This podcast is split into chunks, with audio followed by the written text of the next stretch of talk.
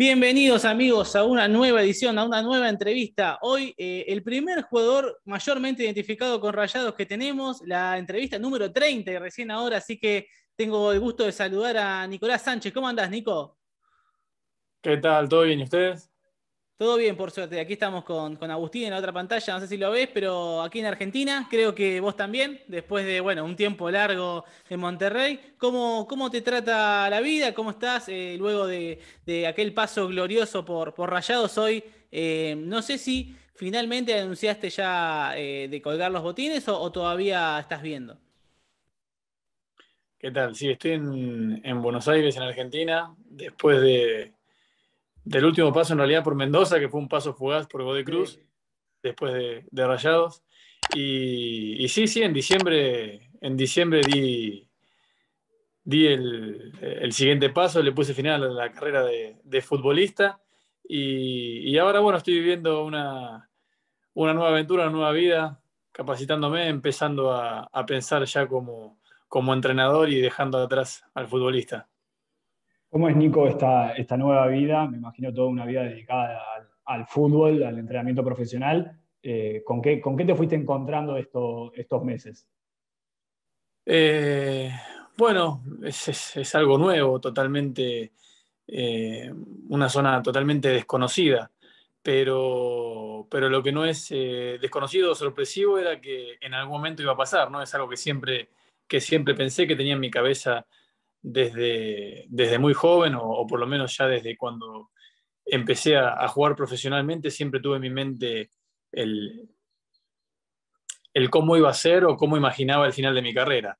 Bueno, no se dio mucho como lo imaginaba, pero bueno, llegó, llegó y, siento que, que, sí me agarró bastante preparado, si bien no, no sé si podemos prepararnos del todo para, para, el retiro, ¿no? Como se sabe, es un luto quizás interminable, pero bueno, que, se puede pasar y que lo estoy pasando con, con paz y tranquilidad, que era lo que yo, lo que yo quería, ¿no? Eh, es muy nuevo no tener una rutina, estoy acostumbrado a que los últimos 20 años yo sabía lo que iba a hacer eh, hasta las vacaciones, eh, pero bueno, pero bueno, es, es lindo tener esta, esta incertidumbre, esta, investigar este autodescubrimiento de lo que es esta nueva vida y, lo principal que lo estoy viviendo en familia y en paz, como te dije antes.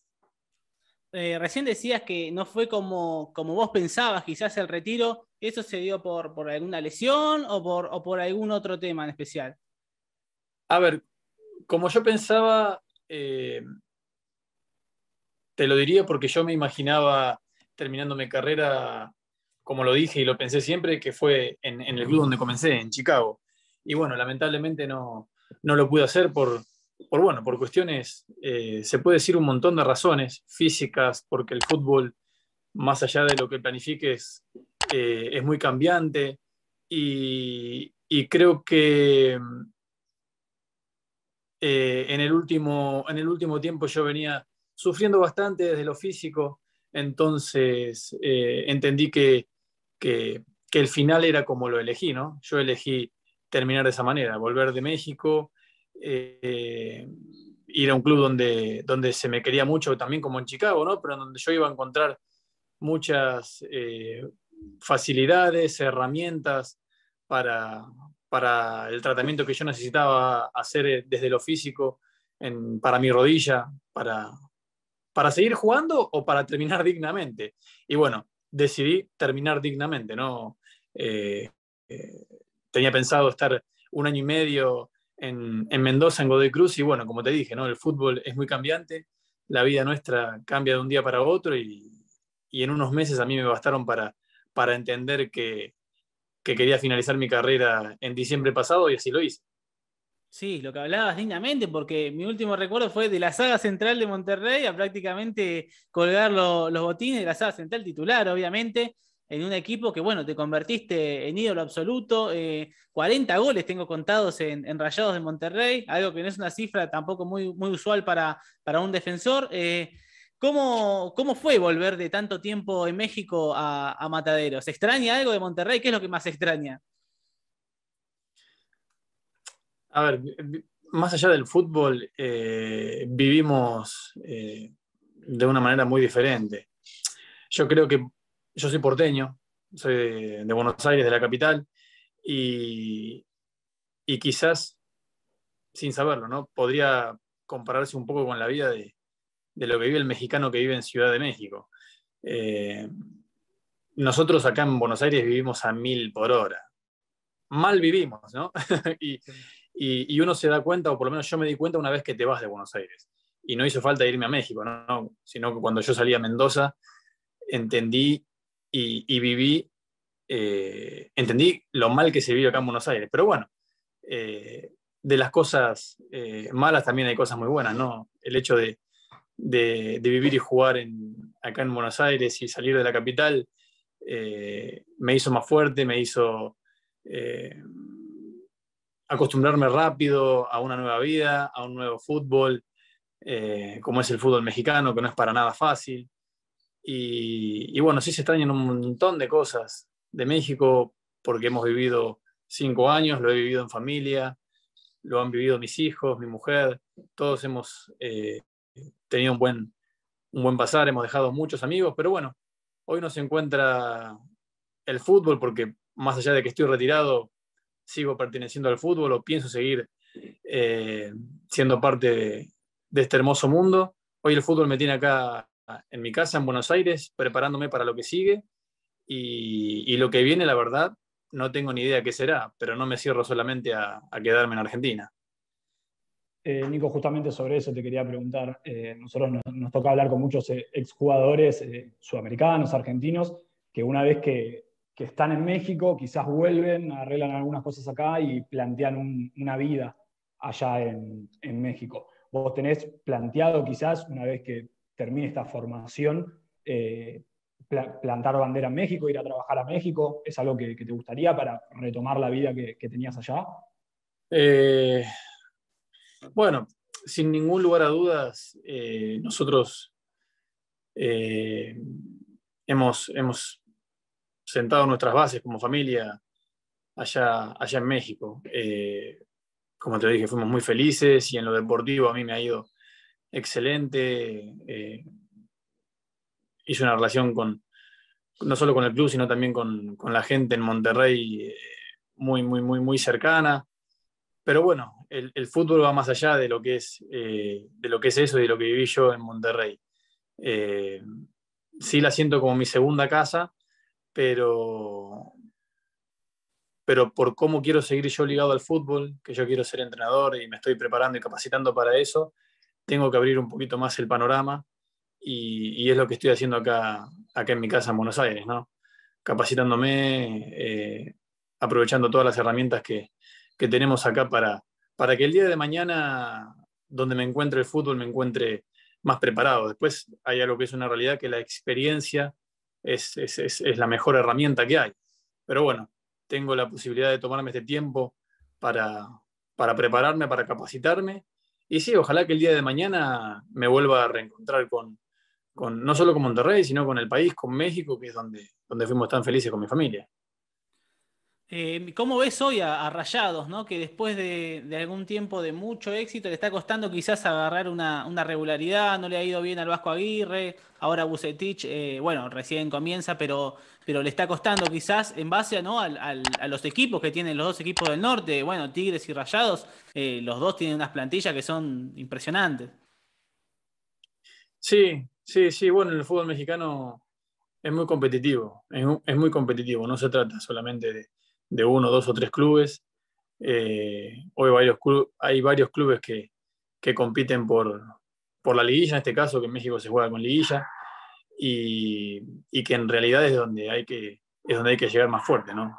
Si hay algo que, entendí de la Liga Mexicana en estos cinco años que estuve eh, jugando allá fue que eh, no, es que no, sirva, no es que nos sirva de nada ser el mejor equipo en el torneo regular, pero, pero sí lo más importante es llegar fuertes a la liguilla.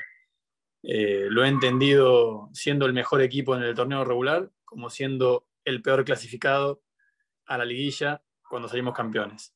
En este caso, Monterrey eh, había empezado medio a los tumbos, bueno, lamentablemente con el, con el Mundial de Clubes eh, todo le costó el doble en el torneo y, que hoy cuenta con un entrenador que, es histórico en el club y que, y que sin ningún lugar a dudas tiene la espalda para, para hacer renacer al club. De hecho, lo ha hecho, lo ha hecho porque las primeras fechas ha conseguido prácticamente casi todos los puntos, eh, salvo el clásico y bueno, la última fecha que se jugó, pero, pero el equipo está, está mejorando, obviamente que se le exige ser el mejor por, por la calidad de club que es, por, por la plantilla, por los jugadores, por la jerarquía, pero bueno, nosotros los futbolistas y la gente que estamos metida en el club sabemos que, en lo, eh, perdón, en el fútbol, sabemos que, que todo lleva un poco de tiempo y, a, cómo estaba, cómo Monterrey en, en la primera etapa del campeonato,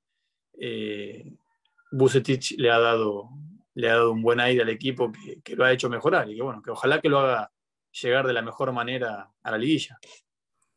Hace muy poquito me tocó estar en Monterrey y sinceramente no tenía eh, dimensión de lo que es el club, de lo que es el estadio. Es una cosa impresionante. Ahora, preguntarte cuándo fue tu llegada. Vos llegabas de jugar en River, en Racing, de haber sido campeón en los dos clubes. ¿Te imaginabas, eh, ya sabías que era algo así o te sorprendió un poco también? Me lo comentaron, me lo comentaron antes de llegar, pero bueno, una cosa es eh, escucharlo, leerlo y otra cosa es vivirlo. Eh, es increíble, es increíble. Yo no, no, no toqué Europa, no, no, tuve esa oportunidad, esa posibilidad, pero por lo que escucho está a nivel de, de muchísimos clubes top en Europa. Eh, en lo que es la infraestructura, el lugar de entrenamiento, el estadio, eh, la ciudad.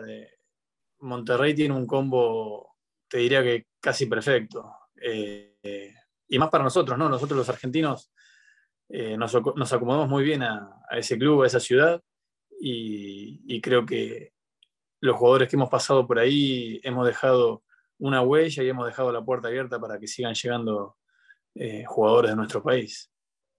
Bueno, yo coincido con vos que Monterrey también fue lo que más me gustó y, un poco de lo que decías antes de la Ciudad de México, de la locura que es comparado acá con, con los porteños. Em, también encima el tema de la carne, eh, pero ¿qué fue, ¿cómo fue la, adaptación al fútbol mexicano? Porque quizás hemos hablado con algunos de los que han jugado, sí, en Ciudad de México y les ha costado la adaptación por el smog o demás temas, pero vos desde que llegaste prácticamente fue titularidad y no soltarla más.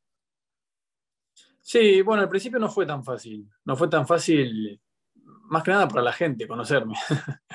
yo llegué como un desconocido total. Eh, yo llegué con 30 años de, Racing, de un club grande, y más allá de que había pasado también por, por otro club grande como River, eh, a mí se me desconocía al no jugar en selección, al no jugar en Europa. Eh, era un jugador para ellos del montón y sinceramente no, no, no, no, no me querían tanto. Eh, y sí costó porque, bueno, no llegué, no llegué para ser titular, llegué para reforzar una defensa que ya estaba armada y, como en el primer semestre el equipo no, le fue tan bien y para colmo queda eliminado en liguilla con, con Tigres, eh, los primeros que pagan los platos rotos somos, somos obviamente los extranjeros y, y, en este caso yo que no era tan, no era tan conocido. Pero bueno, a mí me ayudó muchísimo la banca y el apoyo de, del turco Mohamed, que fue quien me llevó junto con, con la directiva, como Davino y Carlos Vela. Y eso hizo que, que, bueno, con el tiempo se valorara mucho mi trabajo y ahí, a partir de ese momento, empezó todo eh, a crecer, a, a evolucionar mi rendimiento, el del equipo, y bueno, hasta después llegar a lograr eh, en lo grupal todo lo que logramos en los últimos años. Hace poquito miraba también un video, creo que era sudamericana, que juegan América River, que creo que América gana 4 a 3 ese partido, que te toca marcar a Cabañas. Eh, ¿Era tan difícil marcarlo como se ve en los videos? Sí, sí, sí, sí. Bueno, fue la, primera experiencia que tuve en México, en la Azteca, jugando Libertadores, era Libertadores para River, y que fue un partidazo, un partidazo bien de, de Liga Mexicana, 4 a 3. Y ese América tenía, tenía grandes futbolistas, me acuerdo que estaba eh, el Pipa Higuaín, también Federico de ese lado, que era amigo mío porque habíamos jugado en Chicago, y Cabañas, sí, Cabañas fue de lo mejor o el mejor jugador delantero que, que me ha tocado enfrentar. Eh, fue una experiencia muy rica para mí. Yo tenía 21 años en ese entonces. Eh, venía, de, venía, de, una lesión de, de cinco meses y, vuelvo a jugar en ese estadio. En ese estadio contra, ese equipo y, fue, y más allá de haber perdido, para mí fue grandiosa esa experiencia. Sí, sí, no, aparte para cualquier argentino el Azteca es una experiencia, me imagino, inolvidable. Y bueno, después te tocó coronarte en el Azteca por, por penales ahí con los rayados, como decías, con el turco, que, que fue y vino prácticamente. En el intermedio ganaron la Conca Champions. Otra cosa que me sorprendió en Monterrey es la rivalidad. No, es muy fuerte la rivalidad del norte. No sé si ahí como jugador, cómo, cómo se vive la semana previa a, un clásico del norte. Eh, sí, sí, es muy fuerte, es muy fuerte y más, más al día de hoy que, los dos equipos son los, hoy los dos más poderosos de, la Liga Mexicana, más allá de la historia. Eh, lo que yo siempre destaco es cómo vive la gente, el hincha, el aficionado, ese clásico, ¿no? Tiene muy, muy en claro los límites. Yo te diría que el 99% de la gente tiene muy en claro cuáles son los límites. Eh, yo he sido siempre muy respetuoso con ellos y, sinceramente no tengo ninguna queja hacia, hacia la parcialidad de Tigres. Me han tratado siempre con respeto, siempre con respeto. A mí me ha tocado marcarles muchísimo a ellos y sin embargo nunca he recibido un insulto o nunca he vivido un mal momento en la calle. Eh, me encantaría que nosotros entendamos el fútbol de esa manera, pero bueno, estamos, estamos lejísimos de eso. Se podría imitar un poquito. Sí, sí, porque cuando me comentabas eso, te preguntaba por la semana previa, porque acá prácticamente a mí me toca asociarlo con un nivel central, a lo que sería aquí en Rosario, pero bueno, los límites del nivel central están un poquito más, más lejos de lo que, de lo que hablabas recién, Mucho, muchos incidentes y todo. Y no sé cómo, cómo vos que estás tan metido y que has vivido tanto tiempo en México, ¿cómo viste los incidentes del Querétaro Atlas? ¿Es un hecho algo aislado en el fútbol mexicano? ¿Es algo que no se vive a diario? Pero, pero ¿cómo, cómo, ¿qué reflexión haces de eso? Eh, reflexiones que no tienen nada que ver con el fútbol mexicano. Eso. Estoy seguro, estoy seguro. Sin saber del tema, estoy seguro que eso no tuvo nada que ver con, algo deportivo futbolístico. Eso trae algún tema pesado detrás. Seguro, segurísimo estoy. Pero bueno, no soy quien para, para hablar ni investigar eso. Eh, cinco años estuve en México y la gente con la que jugué, que ha vivido toda la vida o jugado toda la vida en México, nunca vivieron eso. Yo no viví algo ni cercano a eso que pasó porque de la nada misma a todo, de un extremo a otro, es algo poco creíble.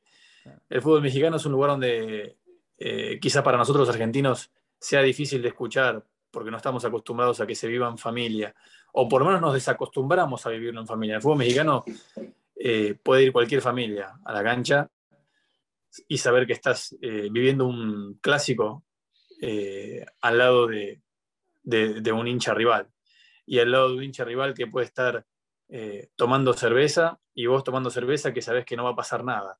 Porque si pasa algo que me ha tocado vivir de... Me recuerdo, si, mal no recuerdo, fue en cancha Necaxa que un, hincha, eh, no sé, me acuerdo si de Monterrey o, de Necaxa, le tiró un vaso de cerveza. Un vaso de cerveza a un jugador que estaba tirando un córner que ni siquiera le pegó. Le tiró un vaso de cerveza. Y la gente misma hizo que lo echaran de la cancha. Y después el club, y después el club lanzó un comunicado con la foto del hincha diciéndole que tenía prohibida de por vida la entrada al estadio. Eso a mí me fascinó. Me fascinó porque primero me sorprendió ver a la gente misma cómo hizo que la, cómo lo señalaban para que, para que la policía lo, eche del estadio cuando le había tirado eh, el vaso de cerveza a la cancha a un jugador. Eh, eso es lo que viví yo en México. Lo que pasó en Querétaro eh, ya te lo dije, para mí no tiene nada que ver con, el fútbol. Clarísimo. Y por último, Nico, para no robarte más tiempo y agradecerte por, los minutos que nos has dado, quería consultarte cómo verías un, regreso en algún momento de, los equipos mexicanos a torneos como Ebol. A mí cuando me consultaban siempre qué equipo le gustaría ver, yo siempre dije que, el equipo de Rayados del Turco era un equipo bien para ser, para ser copero. Pero ¿cómo verías si se llega a dar el regreso a Libertadores y Sudamericana? Me encantaría, me encantaría por, desde lo deportivo, más allá de, que yo haya sido parte del fútbol mexicano. Eh, recuerdo yo jugando Libertadores acá en Argentina, cuando tocaba un equipo mexicano, siempre era era difícil, era difícil. Era lindo para nosotros porque teníamos que, me gustaba viajar a ese tipo de, países o, enfrentarte a ese tipo de, equipos y, el equipo mexicano era difícil, era, siempre era una piedra enfrentártelos.